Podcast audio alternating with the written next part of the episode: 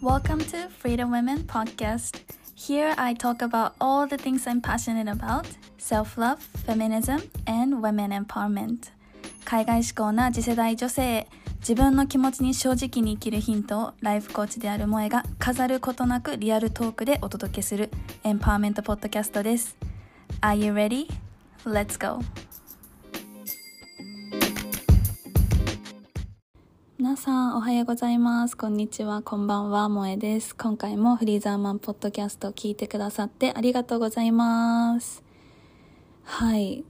えっとですね、今回のエピソードはタイトルでもわかるように私の出産のエピソードというか出産レポートを撮っていきたいなと思います。で、ずっとあの、いつ生まれるかなと思ったんですけど、あのついこの間ついに初めて出産をして赤ちゃんが生まれました。今でもねちょっと信じられないんですけど、えっと、記憶がこうフレッシュなうちにあのお話ししておこうかなと思ってでもなんかこういうこの話を誰か気になる人はいるのかってちょっと思ったんですけど、まあ、インスタグラムとかであの聞いてみたらあみんな気になる知りたいって教えてくれたのでもう私の記録としてもちょっと覚えておきたいな多分すぐ忘れちゃうので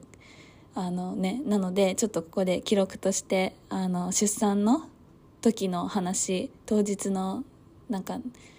なんか流れとかどう感じてたのかとかそういうところをあのリアルトークしていきたいなと思います。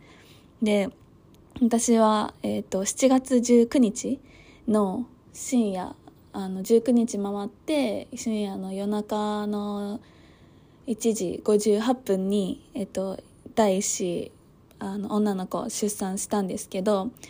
えっと、私がもともとの予定日が7月17日だったんですよね。なので予定日からまあ少しだけ1日だけ？1日とちょっとだけ遅れて出産っていう形になりました。はい、なんか早速ねあのその予定日の時の話からあのじっくり話していきたいなと思うんですけどあのちょっと先にディスクレーマーであのこれは私のあの出産の経験であって本当に出産っての形とかあの体験とか痛みのレベルとかなんかそういうものって本当に人によって全然違うんですよ。多分一人として同じ経験をする人っていうのはあのいないと思うのね。なのであの私のこれから喋ることが全てあのそうだっていうわけではないしあの本当に私のパーソナルな思ったこと。で別にこのお話をすることによってこう出産っていいものだよとか絶対みんながしなきゃいけないよっていうことを言いたいなんかそういう風に伝わったら嫌だなって思うし私はその出産とか妊娠とかこういう経験をするのはチョイスだと思うのであのこれをしたからすごいとかこれをしなきゃ絶対ダメってことはないので、まあ、そこもちょっとあのみんなにあの先に伝えておきたいなと思うし、まあ、この経験は私のあのパーソナルな経験ということで、まあ、こういう人もいるんだみたいな一つのなんかなんだろうなあのあんまり真剣にこういう風になる自分もなるって思わない思わずになんかこういう人もいるんだっていう軽い気持ちで聞いてくれたら嬉しいなと思います。で、本当にあのちょっと生々しい話とかもあるかもしれないので、こうね、そういう表現とかが苦手だったりとか、まあ、これからその、なんだろうな、あんまり怖い出産に対して怖いイメージがあってなんか話聞くのがちょっと怖いなって思ってる人はあの聞かない方がいいかもしれない。怖がらせちゃうのも嫌だなと思うので。なのでちょっとあの皆さんのそれぞれの判断というか自分の自己責任で 聞いてほしいなと思います。あくまでも私のあのパーソナルな経験ということで話していきたいと思います。はい。で早速なんだけど私の予定日が7月17日だったんですよね。で、予定日の、えっと、2日前くらいから前駆陣痛っていうのがあのあって前駆陣痛って何かっていうと陣痛出産にはつながらないけどなんか陣痛みたいなちょっと生理痛のちょっと重いみたいなのがこう不定期の感覚でお腹痛いなーって思ったり、あ、引いてきたなーって思ったりっていうのが、あの、あるんですよね。その前駆陣痛を2日前くらいから感じてて、で、あ、そろそろ来るかなって思って、で、15日かなに、お印っていうものが来て、で、お印が来たら、まあ、お産が近いよっていう、あの、合図らしいんだけど、まあ、私もね、本当に妊娠するまで、こういう、あの、出産の時どういう流れになるとか、どういうことが起きるとか、全然知らなくって、なので、あの、もし聞いてる方で、あの、これから、あの、まだまだ出産とか考えてないっっていう人は、こういう知識とか別に知ってなくて大丈夫なので、その時になったら必死に調べるから、あの、あ、こういうこともあるんだっていうふうに、あの、聞いててほしいんだけど、まあ、それで前駆陣痛が始まって、で、なんかね、あの、その前駆陣痛が、だんだん強くなって、で、本陣痛になって出産につながるんだけど、それのなんか合図みたいのが、その痛いと痛いの感覚が10分間隔とかに平均になってきたら、だんだんその本当の陣痛ですみたいなことがあったから、そのカウンターみたいのがね、アプリであるんだけど、そのアプリで測ってると、やっぱりなんか感覚的に10分おきとかに来てるような気がして、で、でもなんかそこまでお腹は痛くない。で、夜はなんか痛いなと思いながら寝て朝を迎えるみたいのが何日か続いて、で、予定日の前日の16日も夜から夜中にかけて10分間隔であの生理痛みたいのが来てて、まあ、ちょっと腰痛いなみたいな。で夜中にちょっと電話しようかなと思って病院に。10分間隔になったら電話してくださいって言われてるから。で10分間隔になってってきて、でもちょっと、ああの、お腹も痛いけど、どうしようかなっていう風にしたら、多分まだ、あの、前駆陣痛だから、ちょっと様子見てくださいって言われて、で、様子見てたら知らぬ間に眠くて寝て予定日を迎えたって感じなんだけど、で、その予定日の日も、やっぱり朝起きてなんか痛いなみたいな、いつもより痛いなみたいな感じで、生理痛のちょっと痛い日くらいの痛みが、こう続いたんですよね。お腹子宮のあたりとあと腰が重たいっていうのが。でそれでやっぱりずっとそれが10分間隔で続くから一回予定日だし病院に連絡してみようって言って連絡したらじゃあ一回診察してみましょうってなってそれが朝の9時くらい。でで10時くらいに病院で診察したら子宮口っていう赤ちゃんが出て赤ちゃんが出てくるところが1センチしかまだ開いてなかったんですよね。で、そこが10センチ開かないと赤ちゃん出てこれないんですよ。でもまだ1センチだったから、あの、これは、じゃあ一旦お家帰って動き回ったりスクワットとかして、その、それを動くと子宮口がだんだん開いてくるんだって。で、陣痛も来るんだって。そう、だから、ちょっと一旦帰るか、みたいになったけど、なんかその赤ちゃんの、の、まあ、様子も元気で大丈夫だったから、けどなんかおにお腹の張りを見るモニターをしてみたら結構張ってるからあの初めての出産だし不安だろうからあの、まあ、予定日だしっていうことで入院しようかってなってそのまま予定日に入院することになりました。でそこからまあ10分間隔でその痛いな痛いなっていうのは続いててであのでもそれがだんだん痛みが強くなんないと本陣痛にはつながっていかないからもう本当に病院の中歩き回ったりとかスクワットしたりとかあとおっぱいのこうマッサージおっぱいを刺激すると子宮がね収縮するんですよね。そうすると陣痛が起こりやすくなってくる。そうだからそれをやったりとか陣痛にならないかなと思ってでやっぱり10分間隔にまあまあちょっといてみたいのがあるからなんか、のんびりしようと思っても全然できないんですよね。10分間隔で、あ、来た来た来た、みたいな。で、それがだんだんだんだん間隔が縮まっていくから。で、その日の夕方くらいに、なんかうとうと昼寝してたら、やっぱりなんかちょっと痛みのレベルが1個上がったな、みたいな感じ。けどまだ全然耐えられる。で、これが強まるのって本当いつなんだろうと思って、で、まあ少しずつ強みは強まってきたんだけど、結局まあ夜になって次の日になっちゃう。あ、そうそう、次の日になりそうで、その夜中にもまたやっぱりお腹痛いから、で、今どれくらい自分が、あの、ね、の子宮口が空いてるのかとかわかんないから、この夜中だったけど、ちょっと痛いからって言ったら、内心しようって言われて、で、内心してみたら、まだ2センチ。まあまあちょっと痛かったんですよ、その時。でもまだ2センチかと思って、まだまだじゃんって、やっぱり初産婦、初めてだとその子宮口が開いてくるのも遅いし、こう時間もね、あの、出産の時間に要する時間もすごい長いんですよ。そう、だから、まあ、初産婦さんだから、まあ、しょうがないよって言って、で、またね、痛本当に陣痛だったら、もう、なんか、いててててって言って、動けない。その陣痛来てる時は動けないくらい痛くなるからって、そうなったら、また教えてって言われたんですよね。もう、それいつ来るんだろうってすごい思って、で、そう、もっと張らないとお腹が張らせないといけないって言って、まあ、その予定日の次の日になっちゃって、で、夕方くらいに、やっぱね、結構痛くなってきたんですよ。今までとは結構違う痛みになってきて、で、それでちょっと見てほしい、見てほしくって、お腹痛いですって言ったら、まだ3センチ、その時。結構痛かったんだよね、その時。で、痛いけど、あの、痛みがあるのはいい証拠だから、もっと歩こうってなって、病院内をうろうろしたり、でもそのうろうろしてる途中も、いててててとか言って、あの、立ち止まりながらね、うろうろしたり、あとスクワットをしたり、もう、あの、そのところには痛みの感覚とかも4分5分とかなってるから、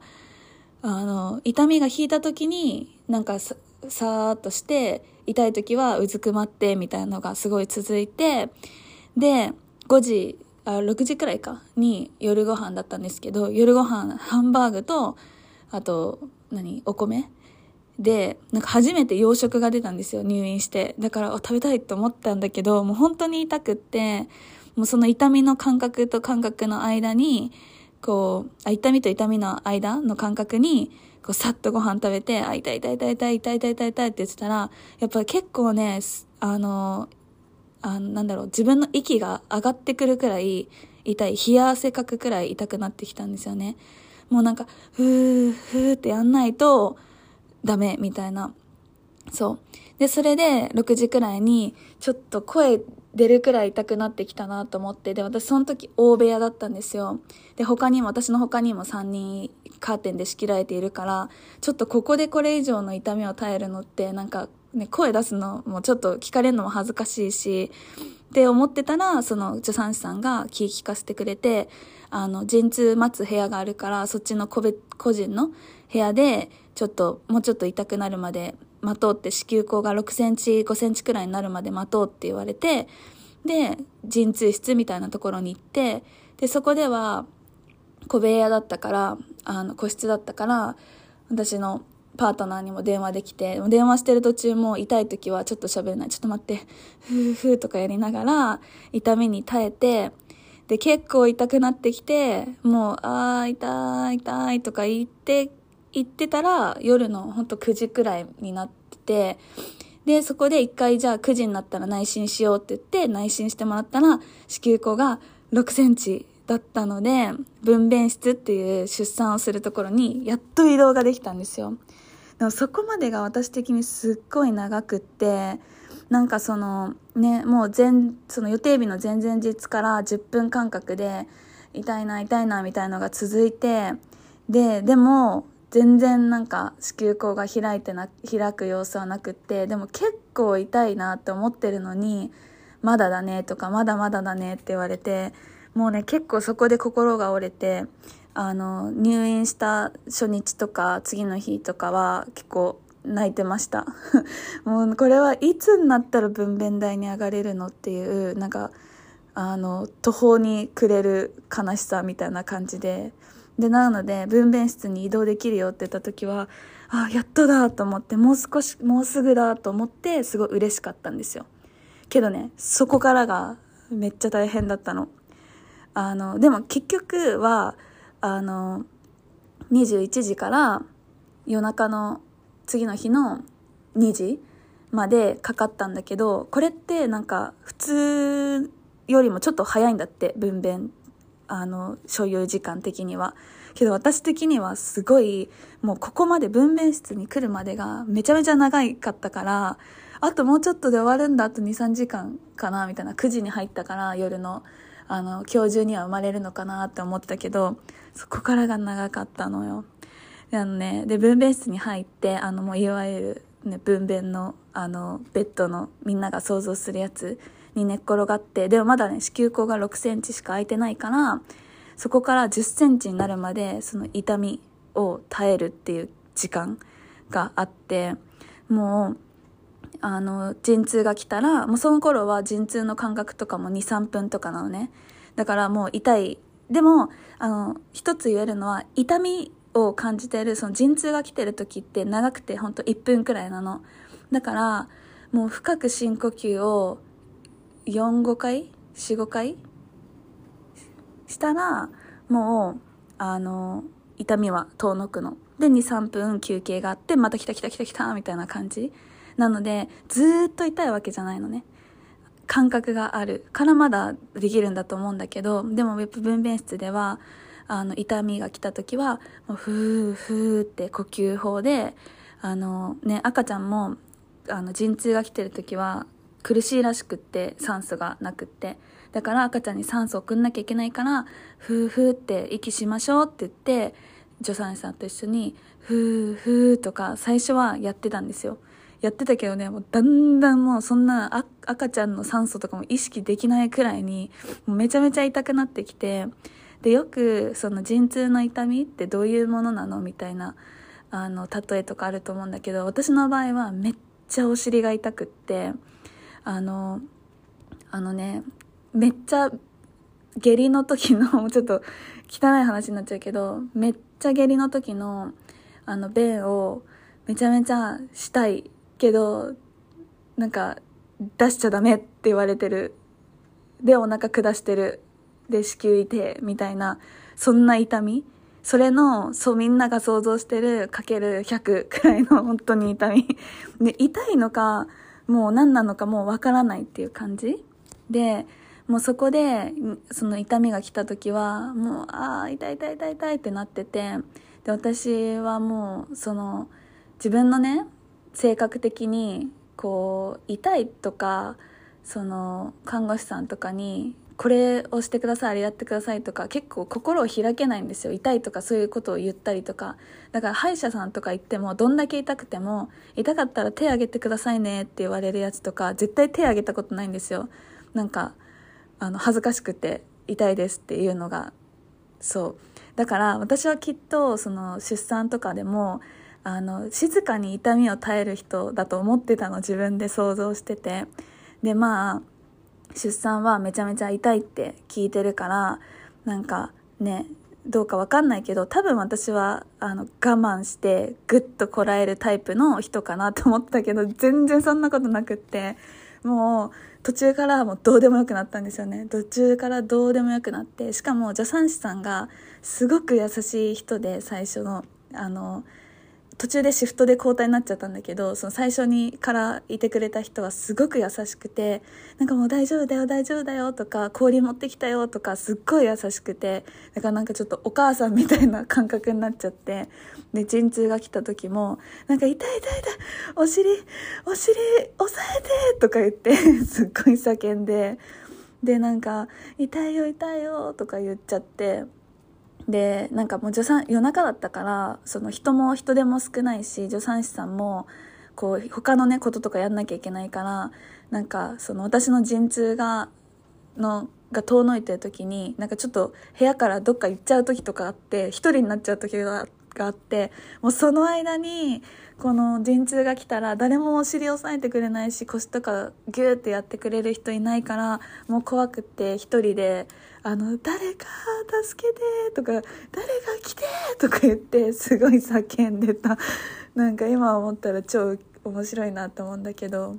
でもも本当にその時は考えられないくらいもうでも泣かなかったです。泣かなかった泣かないけどなんかもうとにかくなんか声が出ちゃった。もう声は出さないだろうって思ってたんだけどもう出てましたね。普通に。そう。で「あー」って言っててでそこでもずっと陣痛耐えててでそれがすごい長かったな。やっぱりずっとずっと耐えても耐えてもねなかなかで途中で途中で内心してでまだまだ7センチとかまだ8センチまだまだって言われてこんなに耐えてんのにまだ8センチまだまだって私は多分このままもうなんかもういっそのことをあのもう殺してくれってちょっと言葉悪いけど本当に本気でその時は思いました。もうあの死んだ方がマシだってすごい思ったんだよね。そう。でその後にまだ8センチって言われてこれまだ開いてないよって言われてもうちょっとマジかってなったんだよね。でそれで一回体勢変えるって言って違うそれまでは右向きだったんだけど左向きにあの体横にしてしたら目の前にモニターがあって赤ちゃんの心拍がポンポンポンってなんね心拍数があのモニターに映されてる横にその自分の陣痛とかお腹の張りのレベルを表すモニターもあ数値もあってでそれが最初は陣痛来てない時は本当に10とかなんだけどだんだんね1019 10192526304050とか自分の痛みとともに上がっていくの。だからそれを見てなんか変に私冷静になってなんかもう10だったのが上がってきた上がってきたって言ったら自分のお腹の痛みも来るからお腹というか陣痛も来るからあ来た来た来た来たみたいになってでもあのあ来るなこれはっていう時にもう早めに痛いって言っといて助産師さんをちょっと呼んで あの本当の痛みが来る前にお尻をもう押さえててもらうっていうその術を編み出したのね その時にトリックを。でそれであのなんかモニター見てたら本当にマックスが99なんだけどやっぱお腹痛い時に99になってんのねあこれがマックスの痛みなんだってその時なんかなんか冷静に思ってあこれががこれが最大の痛みでこれをまあ4回呼吸とかしたら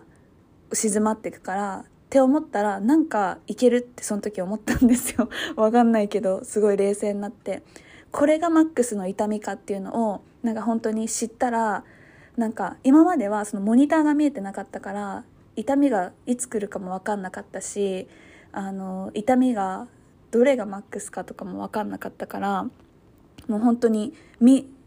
本当に何も分からないままただただお腹が痛いのが何回も来るみたいだったんだけどその体勢変えてモニターを見れるようになってからなんか分析できるようになって その状況を。なんかそのだから目に見えない不安じゃなくなったんですよね。あ今来るな痛み来るなとかこれがマックスだなっていうのが分かったからこそなんかその自分の恐怖心をコントロールできてあなんか本当になんか目に見えないものって超怖いなって思ったんですよ。そのその時じゃないけどそのあ今考えてみると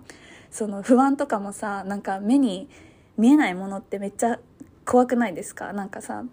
あの真っ暗闇の中でこうガサガサみたいな音がしたらめっちゃ怖いじゃん。何かな？みたいないろんな想像してえ何？お化けかな？とか人かな？とか想像して超怖いけどでも電気つけてその正体が分かったらあなんだ虫かみたいな、まあ、虫でも怖い人いるかもしれないけど虫かみたいな。でその正体その不安の正体が自分の中で分析して分かったらそこに恐怖心って結構少なくなると思うんですよね。なんかそんな感じ。で私もモニター見てからすごい冷静になれてであのこの99マックスの痛みを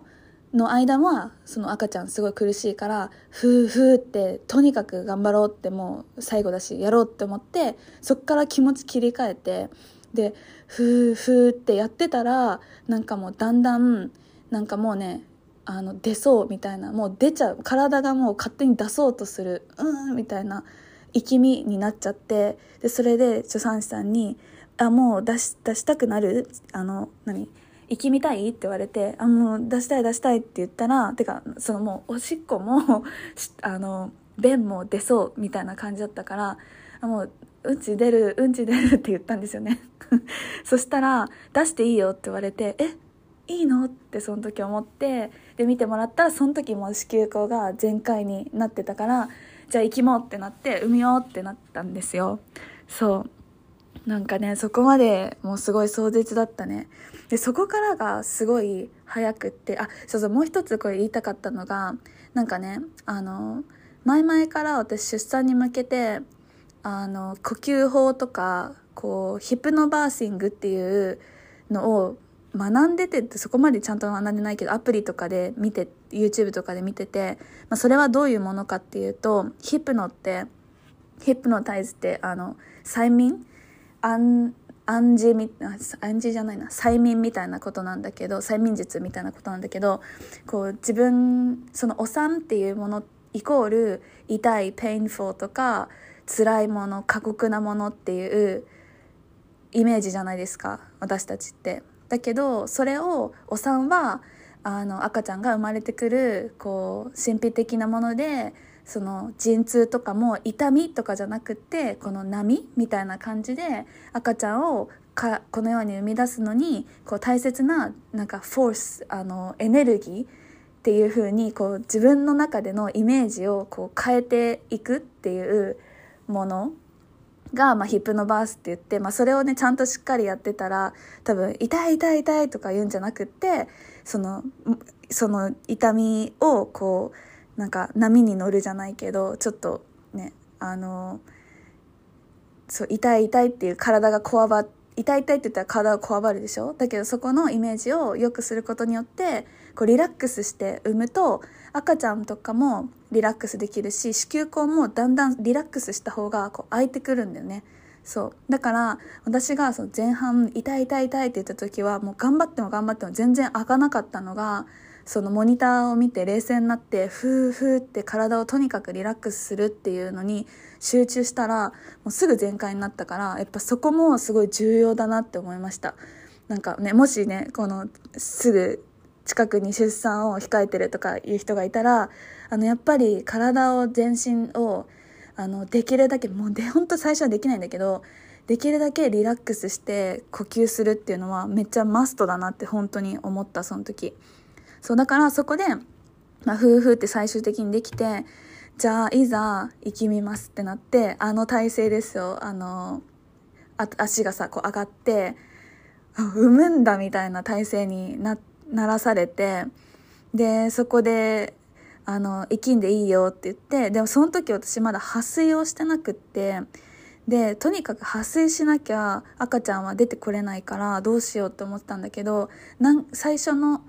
最初のっていうかじゃあ生きみようっていう前にも体がもううーって力が入っちゃってその時にパーンってすごいあの水が出ました。破水しました。その時に。超びっくりした。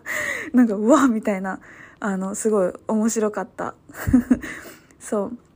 う。で、それで生きむ体制になって、で、なんか、本当に生きむ時の感覚って、もうね、うんちが出ちゃうっていう感覚なんですよ。だからもううんちが出そうになってて、私自身も。だから、え、出ちゃう出ちゃう、うんち出ちゃうって言って、すごい騒いでたら、あの、助産師さんに、え、赤ちゃんだから大丈夫出して大丈夫って言われて、私もともとすごい便秘持ってたし、妊娠の時とかも結構便秘が、あの、辛かったから、硬い、硬い、めっちゃ硬い、超溜まったうんちを、こう出すっていうことに慣れてた。めっちゃすごい生々しい話で本当に申し訳ないんですけど、そう。それに慣れてたからもううーってこう同じように生きんでたらすごいねあの上手だってめっちゃ褒められたんですよでよくさ分娩台に乗ってと横にレバーがあってそこのレバーを掴んでうーって力を入れてこう生きむ体勢っていうのがあるじゃんけどなんかその時に私のなんか上半身を丸くしてあの自分のあのお股を見れるくらいグーってあの丸くしてって言われた時になんかそこのバーを持ちながらそれができなくって私自分のあの頭を持ちながらなんか腹筋のスタイルでうーってやったんですよ。そしたらなんかそのスタイルで産む人ってあんまりいないからなんか珍しいねって言われてあの腹筋スタイルであのかつて腹筋私も鍛えてた時があったのであのそのスタイルで何回かそっから4回5回くらいうーんってやってあのドゥルンって生まれました。びっくりしたその時。でも本当に生きむ時もやっぱりあのうーってやってそう難しいんですよね。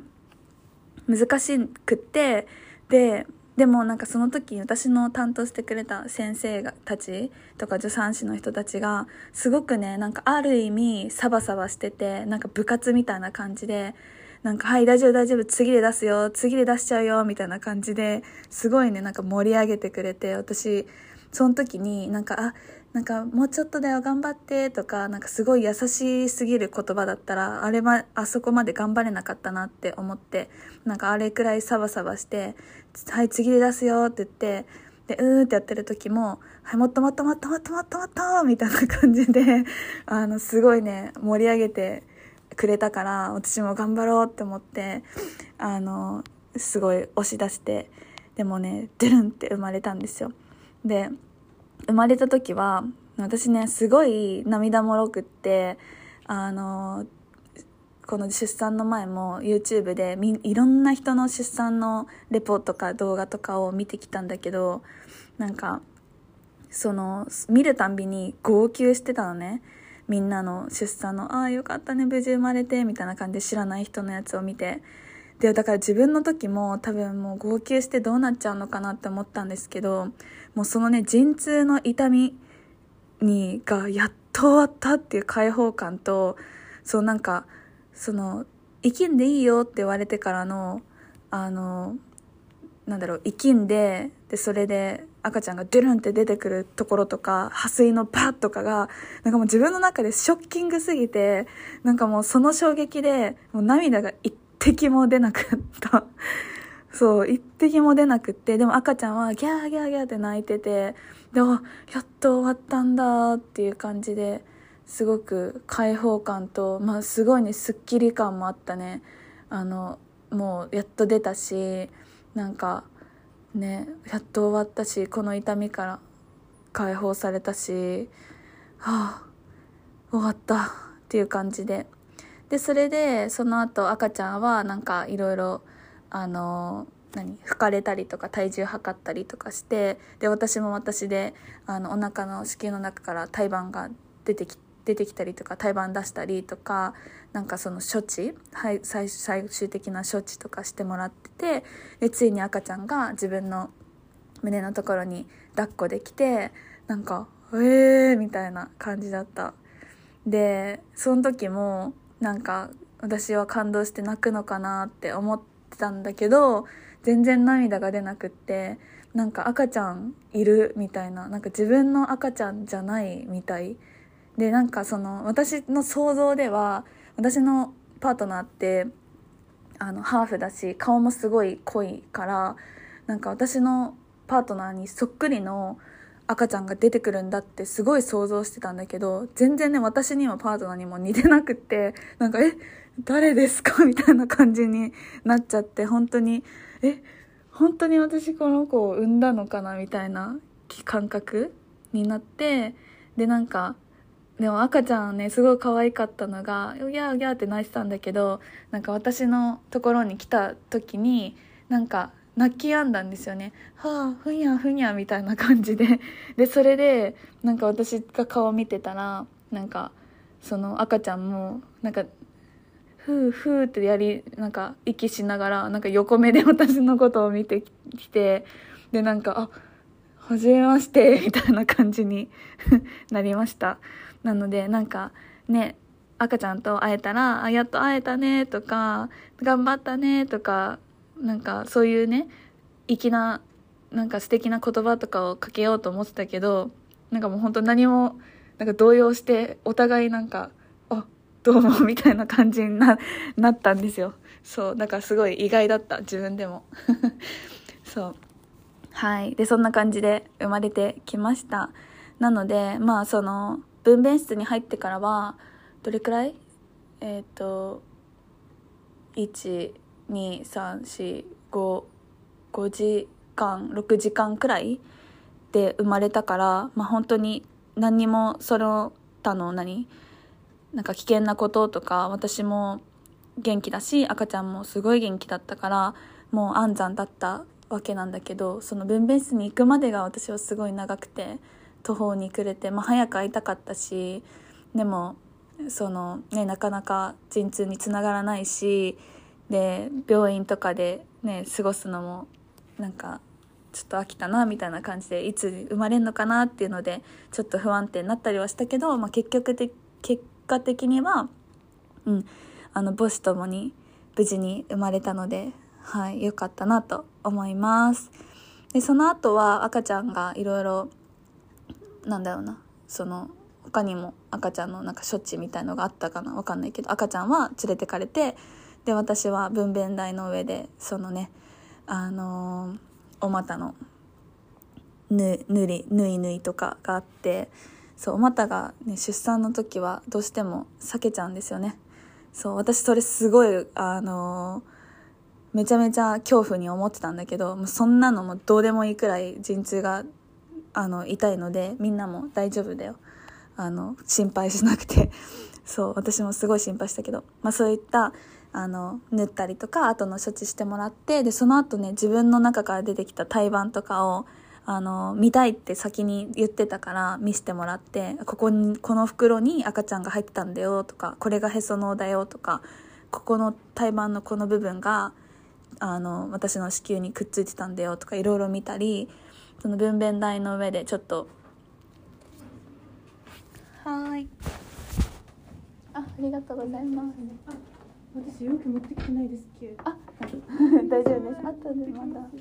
何時くらいですか？次三時くらいにじゃあ持ってきますはい。ありがとうございます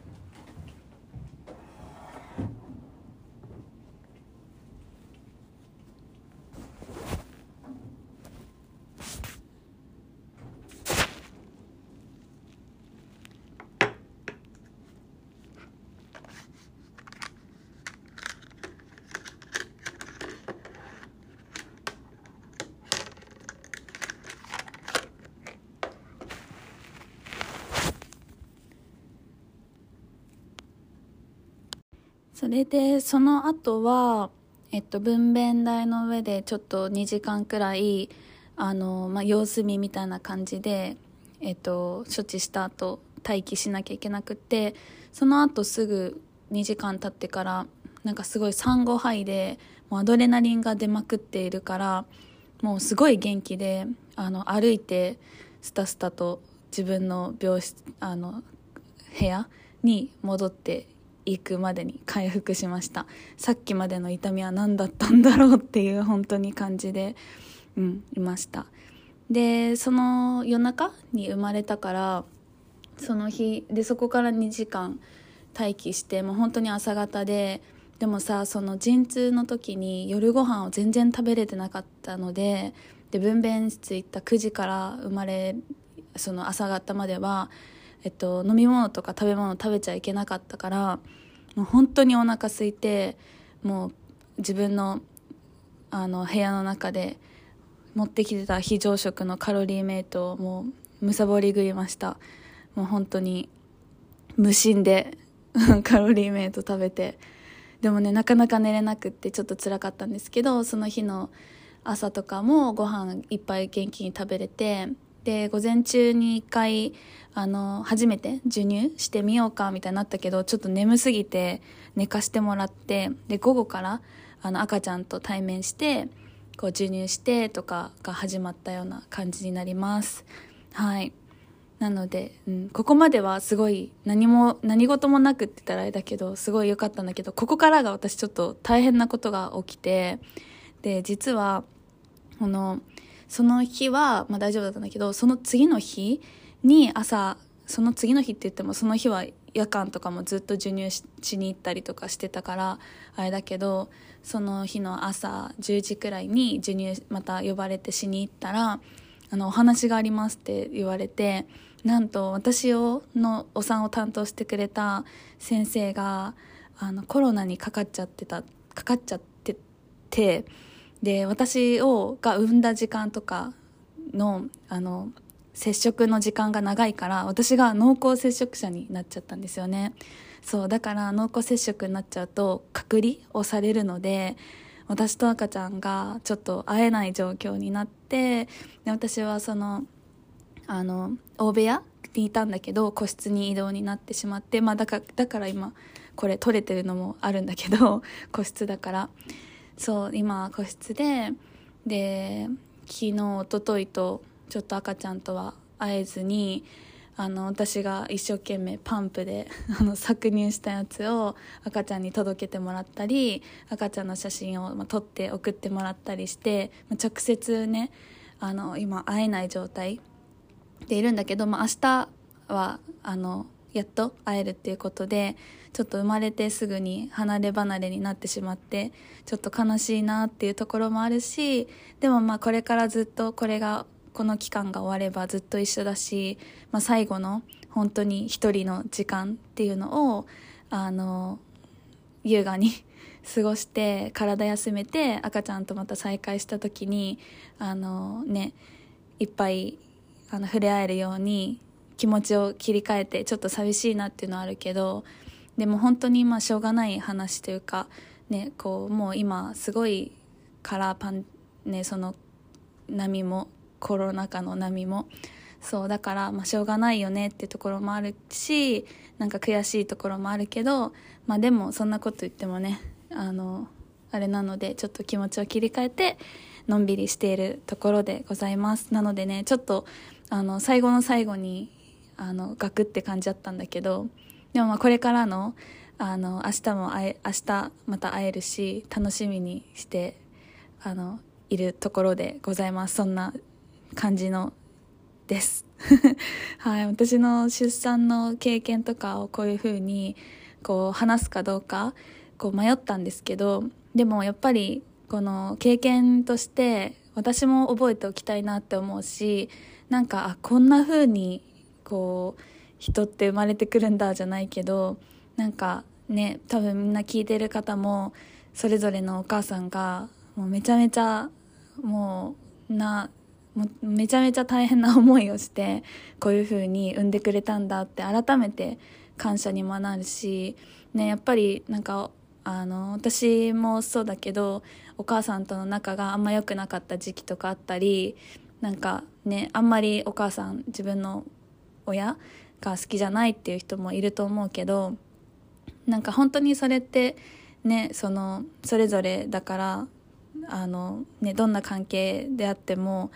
なんかそれをがどうとかはないけどでもやっぱりこの出産に関しては本当に母って偉大だなってめっちゃ思いました。どんなお母さんであってもこの痛みを耐えてね子供を産むって本当にあの想像を絶するようなことだからなんかそれをで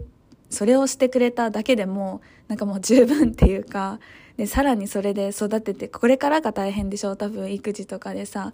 ね、何もできない赤ちゃんを生かせるっていうのも大変だからなんか本当に改めて自分のお母さんにもすごい感謝の気持ちが芽生えたなっていう経験ではありました。はい。なのでちょっとこれを聞いてあなんか出産怖そうだなとか思っちゃったりなんか私はできないなっていうふうにあの思っちゃった人がいたらなんか全然そんなことはなくてもう本当にみんなもうその状況になればもうあの逃げれないので 絶対にもう産まないとゴールゴールに行かないと途中放棄とか途中棄権とかできないのでもう絶対みんな大丈夫なのであの怖がらせちゃったらちょっと申し訳ないなと思うけど全然その時が来たらみんなも絶対できるので大丈夫だよって思うのとうん。そうですね。この話をなんか面白おかしく聞いてくださったら嬉しいなと思います。はい。ではそんな感じでちょっとこれをこのエピソードはああの撮る予定はなかったんですけどえっとね私も記録できたのも良かったしあとたまたまこうあの今落ち着いたところで話せる時間ができたのであの話せてよかったなって思います。来週のエピソードはあのもともと出産の前に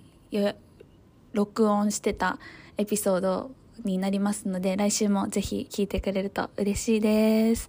はいそれでは皆さんねあのたくさんの方がポッドキャスト聞いてる方々があの応援のね出産の前に応援のメッセージとかくださったりとかすごくみんなにあの勇気づけられたので改めてあの感謝の気持ちでいっぱいです。あの見守っていってくれてありがとうございました。無事にあのはい出産することができました。皆さんのおかげで。なのですごく感謝してます。